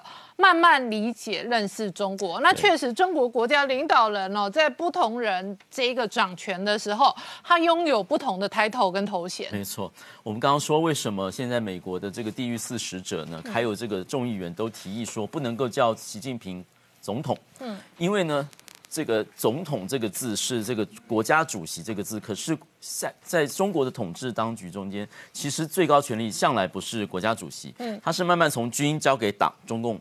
然后再交给国家主席的，所以毛泽东是以这个中共这个中央。军委会主席的身份做最高领导人，邓小平的时候把说党军把它化成国军，变成说国家军委会的主席。然后江泽民的时候呢，江泽民其实先接党总书记，可是，在那个时候，其实大家他六月一九八九年六月就接了党总书记，可是大家不觉得当时他是最高领导人，因为枪杆子还没有放给他。到了一九八九年十一月的时候，邓小平才把军委会的主主委的这个名。职位交给江泽民，大家才认为说江泽民是最高的领导人。嗯，到胡锦涛的时候呢，则是先接了军委，然后再接党总书记，显示说从军委的角色慢慢的交给党，那么党指挥枪。到习近平时候集这个大权于一身，所以他身兼军委会主委。党总书记还有国家主席，嗯，那么因此，美国现在就是说，证明他真正的权力来源其实是中共的党总书记，所以我们叫他总书记，而不能够叫他 president。嗯，然后另外一个值得注意的就是，他他这背后在试图切割中共的统治的啊正当性，为什么呢？因为如果不是民选的总统，那么。现在，因为庞佩奥号召所有中国人民起来，与世界各国合作，还有跟美国合作，来改变共产党的行为。几乎要说呢，如果共产党行为不改变，所有西方国家以及其盟国就要整体的来对抗中国。因此。共产党，你只有一条路，你要改变国际上的行为，否则的话，你就改变你自己。中国人改变你自己。那我们一看到蔡霞的情形也是，他同样说习近平不能够再领导共产党，嗯或者是中共整个就会被垮台。嗯所以这是整个的背景，在否定中共以及习近平统治的合法性。另外一件值得注意的新闻就是这一件事，美国的常春藤大学，包括哈佛，包括普林斯顿，都有一个新闻说快要开学了。因为香港国安法也实施了，那么国安法中间有说到说某一些的思想有可能会犯罪，嗯，那么怎么样来保护我们的中国学生，还有保护美国的学生呢？就要加警语，就是说本课程含有中共可能认为涉及敏感性的资讯，嗯，或者说警语是说。你知道这边有什么？比如说讨论新疆、讨论台湾、讨论香港、讨论中国，对，讨论人权，嗯，啊，讨论美国的制裁都有可能。然后我如果告诉你，有些是政治系的、社会系的，那一定会牵涉到读这些文件，然后让学生自己决定。嗯，讨论国际关系的，一定会讨论最新的香港跟制裁。对，你要自己决定，你自己决定说你要不要修。如果你要修，学校要保护你。为什么要保护你呢？因为现在很多在线上，嗯，然后如如果这个资讯安全是不对的，包括包括这个后门会传到这个呃中共那边的话，你在你在那边会有问题的。嗯，那我请教一下石板明夫先生，同一时间呢，习近平现在的政所有的政策是越来越锁国了。那蓬佩奥事实上已经连续好几次公开演讲、公开文件、公开发文，都把矛头指向中国共产党。就是 CCP，他事实上有很多时候发言的对象都不是讲 China，而是讲 CCP 的。那以这一次来讲，蔡霞造反，蔡霞压根认为习近平如果没有下台的话，中共必然垮台。对，我也觉得是这样的。就刚继继续刚才的话题来讲的话，就是说现在我在日本也有很很多就是关于中国的讨国际关系的讨论会。从两一两年前，大家就有一个困扰，就是主持会务的人就是正常找我来说，能不能介绍一些中国学者参加？嗯，因为他们越来越难找中国学者了。然后呢，会找来的中国学者越来越不会说人话了，就是天天张嘴就讲什么三个自信的，什么四个坚持啊，都是一些完全枯燥无味的话。就是他们越来越小心了。然后最近呢，然后就是说北大又又说一个，就视讯会议，嗯，也要管控，每个也不不允许参加了。就慢慢慢慢的，中国这个铁幕。就一点点落下来，就完全进入这个锁国的状态了。那么本来呢，我们认为这个人类是不停在进步的嘛，一步步变好。但是确实看中国这这几年的发展呢，是退步，一个台阶一个台阶降下去。嗯。那么邓小平的改革开放呢，其实是一个，就是我觉得中国是一个庭院深深，一个大宅门、大宅院子，有无数个道门。邓小平的改革开放是很费劲的，把一道道门打开。嗯。现在习近平的，把一道道门的关上去。呃，我其实是在中国接受小学和初中的教育的。我在那个时候是八十年代初，当时我记得所有的学校，呃，我那时候在天津，天津所有的中学、小学都有邓小平提的三个面向的一个题字，上面写着叫要面向世界、面向未来、面向现代化。当时我们都没，就是没有感觉，就是觉得这这几句话而已。现在后来读中国史才知道，在那个艰难，的毛泽东那么锁国的情况之下，邓小平他给教育所有的中国教育提词，就是让面向世界，就是我们要打开国门；然后面带面向未来，就是我们要重视教育；然后呢，面向现代化，我们就重视科技。这样的话，这一代培养出来的中国人才创造了后来的中国的经济发展的奇迹。那么现在呢？就是中国一一下子一步一步呢，习近平要把这门全部关掉，然后让大家呢，就是我们就完全进入内循环的状态。呃，这个时候我就想到了一个，就是说我在北京的时候啊，有一个蛮呃蛮奇特的记忆，就是有一个我们每每每天中国的外交部有记者会，嗯，然后在我们外国记者有一个神秘人，就是说呢是北北韩的中央通讯社的记者，大概五十多岁一个男性啊，嗯，他每天都会来。每天都会来呢，但是都坐坐在角柜上，从来不提问。然后当时呢，呃，两千零八年、零九年那个时候是什么六方会谈啊，什么核实验，还有金正金正日访访华，就访中国很多很多关于北韩的消息嘛，我们都不停的提问嘛。只要一提问，他们他就看我，赶紧记谁提的问，记得非常努力。但是说都关心你自己的国家，你怎么一个一个问题不问啊？嗯。然后呢，每次呢，就是早早的结束，也从来不跟我们交流。后来有一次呢，呃，中国江苏省有一个叫华西村，就是什么天下第一村的一个地方嘛，就是华西村呢邀请外国媒体就全部去去那参观，然后呢，我们就去了好几好几辆那个大的游览车，结果呢，哎，他坐在我旁边，然后我一看哇，终于找到，因为我们对北韩的记者就是也很很感兴趣，而且他是北韩的特权阶级，为什么特权阶级？北韩的人基本公务人员都是两个人在出席的。就是一定要互相监视，他呢可以一个人行动，就说明得到了相当大的这个授权啊、信任啊。他坐在我旁边啊，我看这样，然后我就赶紧给给他一个名片嘛，我说换名片嘛。他拿我名片一看是日本，吓得就不要。他看到你是日本人吓。对他名片不敢跟我换名片，然后就名片就赶紧退退给我。我长这么大还第一次名片被退回来的，然后不敢也不跟我换。然后呢，就是后来活动几天以后呢，然后他就后来就跑到中国的记者那辆车上去了，就不敢跟我们外媒接触了。然后后来呢，就是说晚上有各种各样的活动嘛，然后基本外媒是在自己吃饭的，但是我跟好几个中中国媒体的记者关系很好，我就混到那个中中国媒体的记者，然后他在里边嘛，然后晚上就是唱唱歌，唱卡拉 OK 唱歌嘛，然后突然间发现他唱的非常好，都是唱中文歌曲啊。而且都是唱那首情歌，很跟有点奇奇怪怪，然后非常，但是想跟过去说话，就一看我过来就赶紧躲得远远远的这样这样情况。然后后来呢，金正恩去世，在金正日去世啊，就金正父亲金正日去世那天，在记者会，在外交部记者又见到他了，又见到他以后呢，然后呢，他就两眼哭得红红的，低着头在在远远坐着。然后有一些，因为中国记者是他可以交流，因为中国记者不会写嘛，基本上不不会写泰文了。中国记者就过去跟他拍拍肩膀啊，有时候跟他抱一下，就好像他们家人确实是有人去世那种样子。然后呢，我就远远的，然后呢，我就说我是不是也要过去安慰他一下？然后我就过去，他看我过来，他又马马上又跑掉了。然后呢，我就想什么呢？就是说他是整个北韩里边最了解外国的人之之一啊，因为他有授权嘛，他可以活动嘛。但是他完全自己自我规制，就不跟不跟外国接触。那这样的这个北韩，这根本不可能做搞好的嘛，就是完全交流都不害怕。那么我想中国呢，我把这些跟中国记者说呢，中国记者就是说呢，啊，我们过去也都是一样啊，文革的时候我们都是一样啊。然后，但是那些中国记者呢，现在也不接我的电话了。所以说，我觉得中国呢，渐渐北韩化越来越明显了。如果这样下去的，一定会被淘汰到，呃，被国际社会淘汰的。好，我们稍后回来。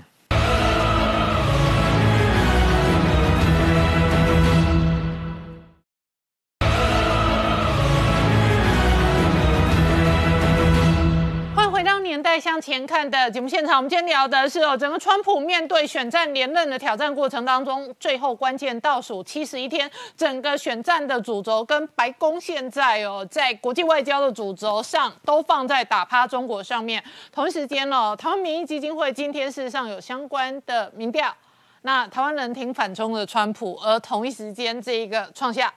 中国内部显然面对蛮大的反习的政治斗争。其实现在中国内部里面对于习近平那样一个斗争呢，是最凶悍的。而这凶悍到的是呢，你会发现说，习近平控制的越紧，而李克强呢，看起来他的动作也越多。习近平不是跑到安徽那边一个重建后的，而且由公安副队长女的做了一个那个演出来吗？马上。李克强就到了重庆，现在第五波洪灾最严重的地方，李克强就去重庆那边看灾了。而看灾的时候呢，李克强跟习近平完全不一样，他穿着雨靴，跑到了一个篱笆里面去，特别的给你放出来。结果有趣的是说，习李克强去看灾这样一个画面，结果竟然中共三大党媒、三大官媒通通不报。而且传出来说是有意有意义的，是被命令说不准去报，所以会看到呢，李克强这样一个画面完全看不到。但是这个画面还是从网络上流出来，所以这就代表他们一个斗争。党媒完全封杀，可是网络没有杀，然后网络就不断的播放李克强是多么的亲民去看灾。是，所以这个斗争就代表着自媒体或网络上有很多人是会支持李克强。然后你习近平再怎么封杀，虽然官媒信党，而且信习，可是自媒体已经决定我不要再信党，我也不要再姓习了。而这样一个斗争就很强。那当然，蔡霞里面当然更这个直接讲话了，因为蔡霞她的长辈是跟那个中共在当年建政之前。潘汉年最大的情报头子是那个系统下来的，哦所以蔡霞才会有这个分量、这个身份。他的外祖父可能是潘汉年的左右手之一，所以那个潘汉年呢，所以蔡霞，你看他出来之后，蔡霞代表的是中共二代、三代开国元勋后代对于习近平的不满，所以他已经讲了，习近现在呢，他也在讲了跟这中国蓬佩奥的概念是一样的，是。两不是两个国人民的战争，是思想和体制。而习近平不下来，中共必垮，因为习近平越来越比毛泽东还过分，掌握了一些权力，掌握了一些这个，所以他继续的去鼓吹，所以叫第二代。所以你会看到李克强的整个中国的人民都在撑，而且另外一个呢，整个中国里面的饥荒带起来，粮荒看起来是可能是越来越严重，因为商业部又下了一个命令，商业部决定要设一个新的制度，叫做。专业点菜师，嗯，所以专业点菜师就是以后我们去吃饭的时候，他会看你的健康状况，看你的身身身体的状况，帮你点菜。意思就是说，从前面的 N 减一光盘计划，然后八十公斤才能吃红烧肉，他们觉得这样子控制还不够，还要继续的，以后餐厅要设专业点菜师。而上海呢，本来不是道德文化委员会开始有网络文革，要有人去举报说有浪费吗？现在呢，上海那边的一个机关关机关结构又下了一个新的命令，什么命令呢？两如果你平常一道菜是两块肉，你改成一块肉；如果你平常呢这道菜是五只虾子，改成一套虾子。所以这个情况之下越来越重。那当然台湾呢也是一样，看到那个民调里面呢，英国的那个《每日快报》里面百分之八十的读者希望川普连任，而台湾民意基金会里面呢，台湾普遍的里面呢，四十八点一希望川普连任。嗯，然后对于美国对中国的制裁，百分之六十点三是支持川普继续制裁中国，而且也认同蓬佩奥的五十六点二，认为说中共非中国。是，所以你会看到，其实反中的、反华的。在美国，这情绪越来越高，嗯，而全世界很多地方也觉得它是主流的价值，嗯，而且我请教一下明姐，同时间，日本媒体事实上还追踪报道了这一个美国的国防部长哦，跟日本的这一个防卫大臣哦，即将准备就这一个相关的这个西太平洋的防卫跟军事的合作一起会面。对，我们看到，呃，上个星期美日才在这一个东海进行大规模的联合海空军演，哈。那现在美日的防长可能二十九号要在关岛进行一个国防高层的一个会谈，哈。那当然会谈的内容，呃，先前外界推估大概是不不出所谓的这个美军可能在日本部署所谓的中程弹道飞，呃，中程的这个陆基的可能战斧巡弋飞弹。或者是先前因为美日的一些军购的问题，可能会进一步讨论，包含是不是呃美国后来就是呃日本后来放弃要部署所谓的陆基的神盾系统哈，那现在有消息传出来，可能未来会改成这种海上平台的海基式哈。那另外包含像到底日本要不要采购全球之鹰这样的一个战略无人机，那很多的后续的美日双方军事安全的合作当然在讨论，不过最重要的重点哈。我我相信双方共同会围绕的一个重心就是如何应应中国的一个威胁哈。那在特别是在东海的部分哈，我们知道就是说过去事实上美日安保基本上，呃，如果今天相关的一个规定哈，就是说今天这个美军在海外的相关的行动，只要遭受到攻击，过去美日安保的这样相关规定。日本基本上是可以呃参与哈这样的对美军的一个协助，但是它的一个协助机还是限制在哈，就是说最多只是后勤补给跟弹药这个部分，就换句话说就是说。如果今天美军遭受到攻击，日本是还不会直接参战，哈，这样相关的规定。但是今天如果回过头来是日本受到威胁，那根据美日安保啊，美军是一定会派兵。那这个是针对可能东海或美国海外的一个情况。但是我们看到近期最重要的，我们相信美日应该也会讨论，就是说如果今天是台海有事，那台海有事对这个美日安保来讲，已经等同纳入。它的这个周边有事的一个事态状态，那这种情况之下，如果根据过去美日安保来说，中间可能有一个模糊地带，好，就是说，今天美军如果介入协防台海的话，那日本自卫队到底出不出动，这个可能是一个讨论空间。我相信。美方也会希望啊，日方有一个比较明确的一个方向哈。那这个部分，我们认为美日未来在这个高层的对话部分哈，或许有可能会触及到这个议题。那另外就是说，美军近期在台海的这些所谓的军事动作哈，那大家也这个呃发现到说，美国这个频频出现哈，它的空军，譬如说它 R C 一三五。这个侦察机或者这个出动 E 八 C 的这种联合指挥机，那海军来讲，它有一 EP 三一哦这样的一个电侦机。那无人机的部分，像这个 RQ 四或者是海军的 MQ 四 C，这么多的这样的一个电侦机也好，指挥机也好，侦察机也好，哦，那都是属于海空军。但是最近最特殊的是说，被发现有一架这一个挑战者六五零哈，就是这一个庞巴迪它的一个。这个商用客机，那改装成一个哈，当然外界有给它一个称号叫“月光女神”呐哈。那实际上这样的一个很特殊的侦察机，上面并没有任何美军的哈这样的一个标示哈。那完完全全从外观看就是一个一架这样的一个客机哈，小型的商务客机。但是它上面搭载的哈是一个非常先进的哈，也算是最新的一个，算是超高解析度的一个对地扫描雷达的一个系统哈。这样的一个叫 HADES 的系统哈，在目前。美美国的这些所谓各式侦察机里面来讲，它算是最精细也是最先进的哈。那这样的一个系统，把它放在所谓商用客机去改这个。改造成的一个一个民航机，然后同时出现在台海周边，那这个动作对于这一个中共来讲，他就非常的这个担心哈，那也提出了很多质疑。他认为说，美军似乎在这个利用这样的一个民航机或商用客机的一个方式哈，在掩护他对于在台海周边的相关的一个侦察行动哈。那当然这样的一个呃表面上看起来好像只是一架这个商用客机，但是上面搭载这么强大的一个呃高解析度的一个对地扫描的系统，基本上它。它的这个性能哈，直逼这个一空军的一八 C 哈这样的一个大型的联合指挥机，它对地扫描过它大概一一万公尺的这个高空哈，可以扫这个侦测这个大概。几百公里远之外的一个地面的一个移动目标哈，战术的一个侦察的能力非常的强哈。那所以为什么美国陆军也派遣这样的一个客机出现在台海？我我认为有几个可能性。第一个就是说，我们看到它的这个美国在这个第一岛链，它对中国解放军的这样的一个战略的威慑哈，透过这种抵近侦察，多半目前来讲，不管反潜或者空中的侦察来讲，都是以海空军为主。那美国陆军当然也要扮演一定的一个角色哈。那同时他们的一个情报管道的一个呃征收来源哦，事实上美国同样陆海空军他们有各自不同的管道哦。今天海空军收整的，他不见得会在第一时间提供给陆军，所以美国的陆军。派遣他这一这一型最新型的，事实上是美国过去哈，因为陆军打地面战，它不需要这种长程的这种征收系统，他就透过这种呃采购这样的一个新型的一个客机改装哈，算是他们第一架这种喷射型的一个侦察机。以陆军来讲哈，那可以获得它一个远距外的一个有效对敌的一个征收情资哈。那这当然配合先前美国陆军提出它有一个多领域。多领域的特遣队，同时他们后来又有一个更新的一个叫全方位的连战部队，那都是要目的都是在获得第一手最快的一个精确的一个战场情资，那提供给他地面部队作为作战的一个指标跟参考哈。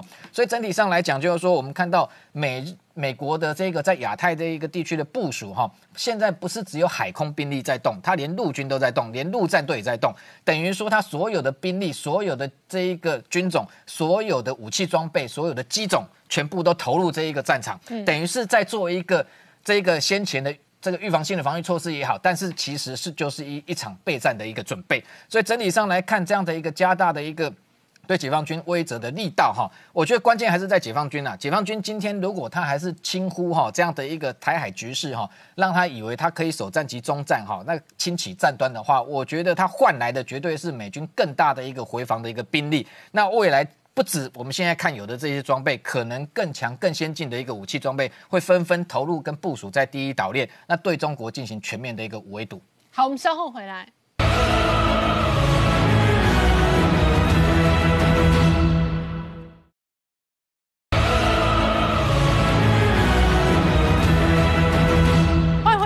向前看的节目现场，我们今天聊的是川普的选战，几乎从头到尾都在跟中国斗争哦。一方面打趴中国是白宫核心的战略，另外一方面也是选战的主轴。另外一方面把拜登贴上中国拜登的标签哦，也试图在美国内部哦诉诸保守派的选票。然而同一时间，今天传出来，美国大选之前可能优先打的是牛津大学的这个疫苗。我先请教一下李批哦，这一次呢几个疫苗团队呢？已经出来的都是第三阶段，那可是第三阶段的安全性究竟如何？外界仍然打上一个大问号。你怎么观察现在各国实验性的疫苗的施打？好，就是其实哈，我们第三期临床试验最主要的目标是要看疫苗的有效性。嗯，好，那因为疫苗的有效性其实是蛮困难的，你必须要在一个病毒流行的地区，然后再比较说。有打疫苗的人跟没有打疫苗的人，他同样暴露在病毒的风险之后，他的发病率有多少差异？嗯，你才能够说这个疫苗是值得打的。嗯，而至于疫苗的安全性呢，它其实是在这个第一期、第二期临床试验就有一些些许的资料了。然后呢，你随便把这疫苗打打个几百人，然后看他一个礼拜里面有没有出现什么不良反应，这个其实是蛮好评估的哦，不困不困难。问比较困难的是，那个它的有效性的研究，因为有效性的话，你第一个你必须要找到说，一个是高度那个盛行的地区，你才能够有病毒铺路的机会，你才能够凸显出疫苗的有效性。那因为现在各国都是拼命在防治新冠病毒，它并毕竟不像流感呐，或者是其他的什么长病毒这样子哈，一一直一直不停的流行。嗯，新冠病毒虽然说它很多地区造成很多确定病例，但是它的整体的盛行率并不是很高，所以这造成疫苗研发的一个困难。比如说最近不是说俄罗斯它声称第一个，呃，有有一个疫苗被核准了嘛？嗯，啊，他说他要跟美国合作，愿意跟美国合作。我听不太懂这个话的意思哈。为什么你要跟美国合作？难道你是要递出橄榄枝吗？啊，美国就是说不屑一顾。你说美国说这个疫苗打打打在动物身上，我都不愿意去做试验。那为什么呢？后来就知道了，因为后来那个俄国又发布新闻说，第一个疫苗它的好像的它的副作用比较大，嗯，可能一半的人会发烧干嘛的，然后呢，他想要在那个诶其他国家做一个人体的试验。那表示他先前打之前没有做实验了。对啊，他就是说我一开始就猜他可能没有第三期，第三期临床试验没那么快，他一定要几千人、几万人啊，而且要追踪个三个月、六个月，你才能够表现出保护力的差异嘛。那所以他一定是第一期、第二期过去以后，就第就是给他核准了。哦，这个这个就是这个疫苗有效性的问题受到质疑。那如果美国这一次就大选前仓促上路，让那个牛津大学的疫苗直接施打的话，有没有可能施打过程当中就有一些负面的状况或者副作用出来？其实我觉得哈，就是疫苗的副作用大概不是我担心的对象，因为疫苗的副作用它哈，它它大部分是一个，如果尤其是那一种。基因重组的没有活性的死菌死死死毒疫苗哈，那种那种通常不会有什么特别副作用，它顶多就是说它会有百万分之一过敏性休克的机会，这个是所有疫苗都会有的不良反应嘛。那其他呢？它会有其他症状副作用发烧啊，那个红肿啊，全身酸痛啊，这个都算是轻微的反应，都不是在我们主要的安全顾虑。那有一些疫苗的确会出现一些。比较严重的不良反应，那个是值得我们去观察的。那比如说，呃，流感疫苗有的时候百万分之一的机会会引起多发性神经炎，那个是一个自体免疫疾病。然后呢，有的流感疫苗会，有的流感疫苗不会。我们现在不知道它的原因，不过至少我们知道，我们国内的国光疫苗打了那么多人，在都没有看到说这个多发性神经有增增加的现象。那为什么流感疫苗会引起多发性神经炎？因为流感也会引起多发性神经炎。哦，所以你如果是大量吃打流感疫苗去预防了流感以后，事实上它整体民众的多发性神经炎的发生率是下降的，而不是上升的。以前加拿大就有这样的文那个研究报告出来嘛，所以那个是即使有些疫苗它会引起自体免疫疾病，但是哈，你会引起这个疾。这个疾病的那个病毒呢，它其实引起这个副作用，这个多发性神经炎的那个发生率远高于疫苗的所带来的风险。所以整体来讲，这疫苗事实上是预防这种严重副作用。嗯，啊，那新冠病毒讲起来呢，从我们对冠状病毒的了解，它不会有这种奇怪的自体免疫疾病。哦，它没有跟它有那个呃相关性。那所以我想这个呃。尤其是非活性疫苗，它的安全性是蛮高的，它只是要看说一一般的安全性就可以了。通常一个礼拜，顶多六个礼拜的观察期，如果没有怎么样的话，就是没有怎么样。嗯，反倒是活性减毒疫苗，有的时候我们对它安全性的顾虑会比较高，因为有些疫苗它是用腺病毒啊，用什么，诶，动物的病毒当载体，它虽然是减毒的疫疫苗，但是，诶，不排除有的时候你如果碰到是免疫功能低下的人。这个疫苗说不定因为它免疫功能低下，它就是会全身乱跑，造成比较严重的副作用。所以活性减毒疫苗，它它的那个使用就会受到限制。嗯，孕妇不能打。嗯，体质弱的人，那个免疫功能不能的人不能打。哦，所以有些疫苗它用腺病毒载体，它就会有受到这个限制。好，我们稍后回来。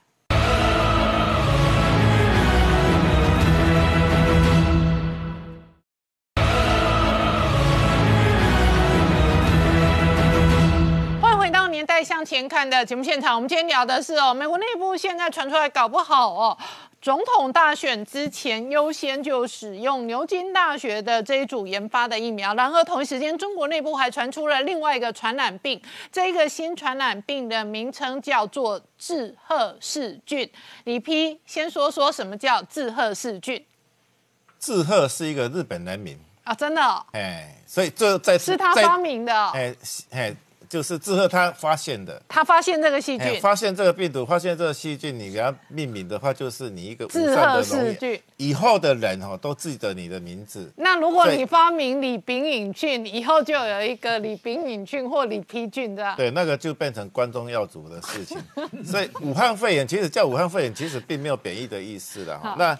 这个是一个细菌性感染，它会引起很严重的那个细菌性肠胃炎，尤其是在我们医药比较不发达的时候，它会导致死亡。啊，重症哦，这个是有有危险性的细菌，所以它是我们的法定传染病之一。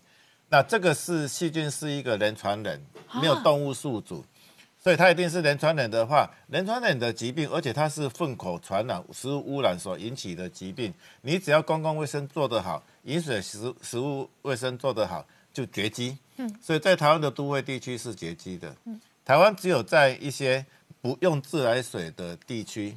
偏僻乡乡村，那个有的时候他们会用井水啊，用山泉水，他们就常常会得有那个志贺氏痢疾，它引起来的疾病叫志贺氏痢疾。所以它其实是痢疾的细菌的它就是一种严重肠胃炎，它叫痢疾，它引起来的疾病就是痢疾。那就是在我们的这个偏乡呢，有的时候会出现这种痢疾的一个诶局部流行，所以这个改善水源呢，公共卫生是很重要的。那在洪这个台风、台风或者是有洪水、水灾、旱干旱灾、水灾都有可能会引起它的流行，因为水污染水灾的时候就是水污染嘛，你的粪便就污污染了你的饮饮水了。那咦，那旱灾为什么也会流行呢？为什么？因为旱灾的时候呢，大家就会偷偷用地下水，啊，地下水就会来。几年前哈，我们的以前还没有改制之前叫卫生署。卫生署哦，那个时候有一次是风灾啊，风灾以后自自来水停水，然后他就去那个有一个地方呢就发生痢疾的流行，他就那个官员就去调查那个痢疾，然后结果呢，他们就得到痢疾，那个去调查的官员就得到痢疾，确诊痢疾。官员呢？对啊，他们的感可能的感染源就是他们去那边天气很热，所以吃了冰啊，那个冰可能就。地下地下水做的，就是说你那个缺水的时候，风灾啊怎么样？你那个自来水缺水的时候，你也不要去用地下水、山泉水。这个饮水的卫生是很重要。A 型肝炎啊、痢疾都是借由这个途径传染的。那李批，那所以照你这样子的分析跟办案，中国的这一个致贺氏菌的传染病，很有可能跟它过去将近两个月的水灾、洪灾有关联哦。对啊，因为水灾、洪灾的时候，其实你自来水供应就会有问题。嗯嗯。然后呢，你可能就是随便弄一个水源哦，井水啊、地下水就随便就喝了，那就很容易就会引起这个痢疾的流行。那这一种如果已经确定流行四百多人，它很容易恶化扩散吗？还有它的上吐下泻的症状哦，如果没有及时的医治或者控制的话，会不会致命？那它的预防就是熟食啊，你如果都不吃生冷的东西哈，那它的感染率就会比较低。不过痢疾有一个特点哦，这个是痢疾杆菌，嗯，它哦你只要吃几只菌哦，可能是个位数或十只细菌，它就会传染。所以它除了是吃到食物传染以外，它也会发生人跟人之间的传染。嗯，所以它也会飞沫传染或接触传染。所以我们痢疾发生的时候，传染是。全家感染哦，都群聚这样。哎，他有的时候是说，你如果比如说你如果是污染的一个毛巾，有一个带菌者，其他人用那个毛巾，他都会污染到。那你跟人家握手或者是呃亲密的接触，它都有会传染到。所以它那个群聚感染的迹象是非常的明显的，比起其他的三门氏菌呢，那都要更明显。嗯。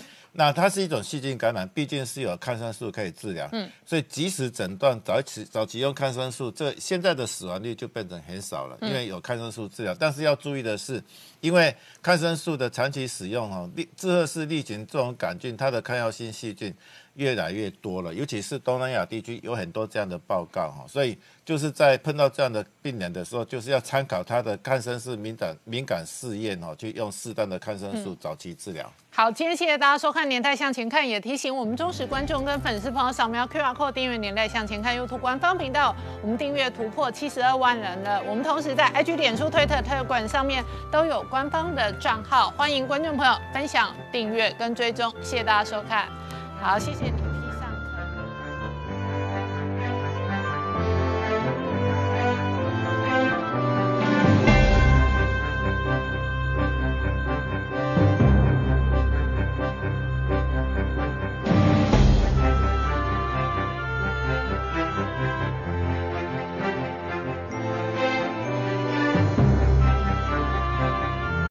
我是陈宁官，拜托大家支持唯一官方频道《年代向前看》，赶快按订阅哦。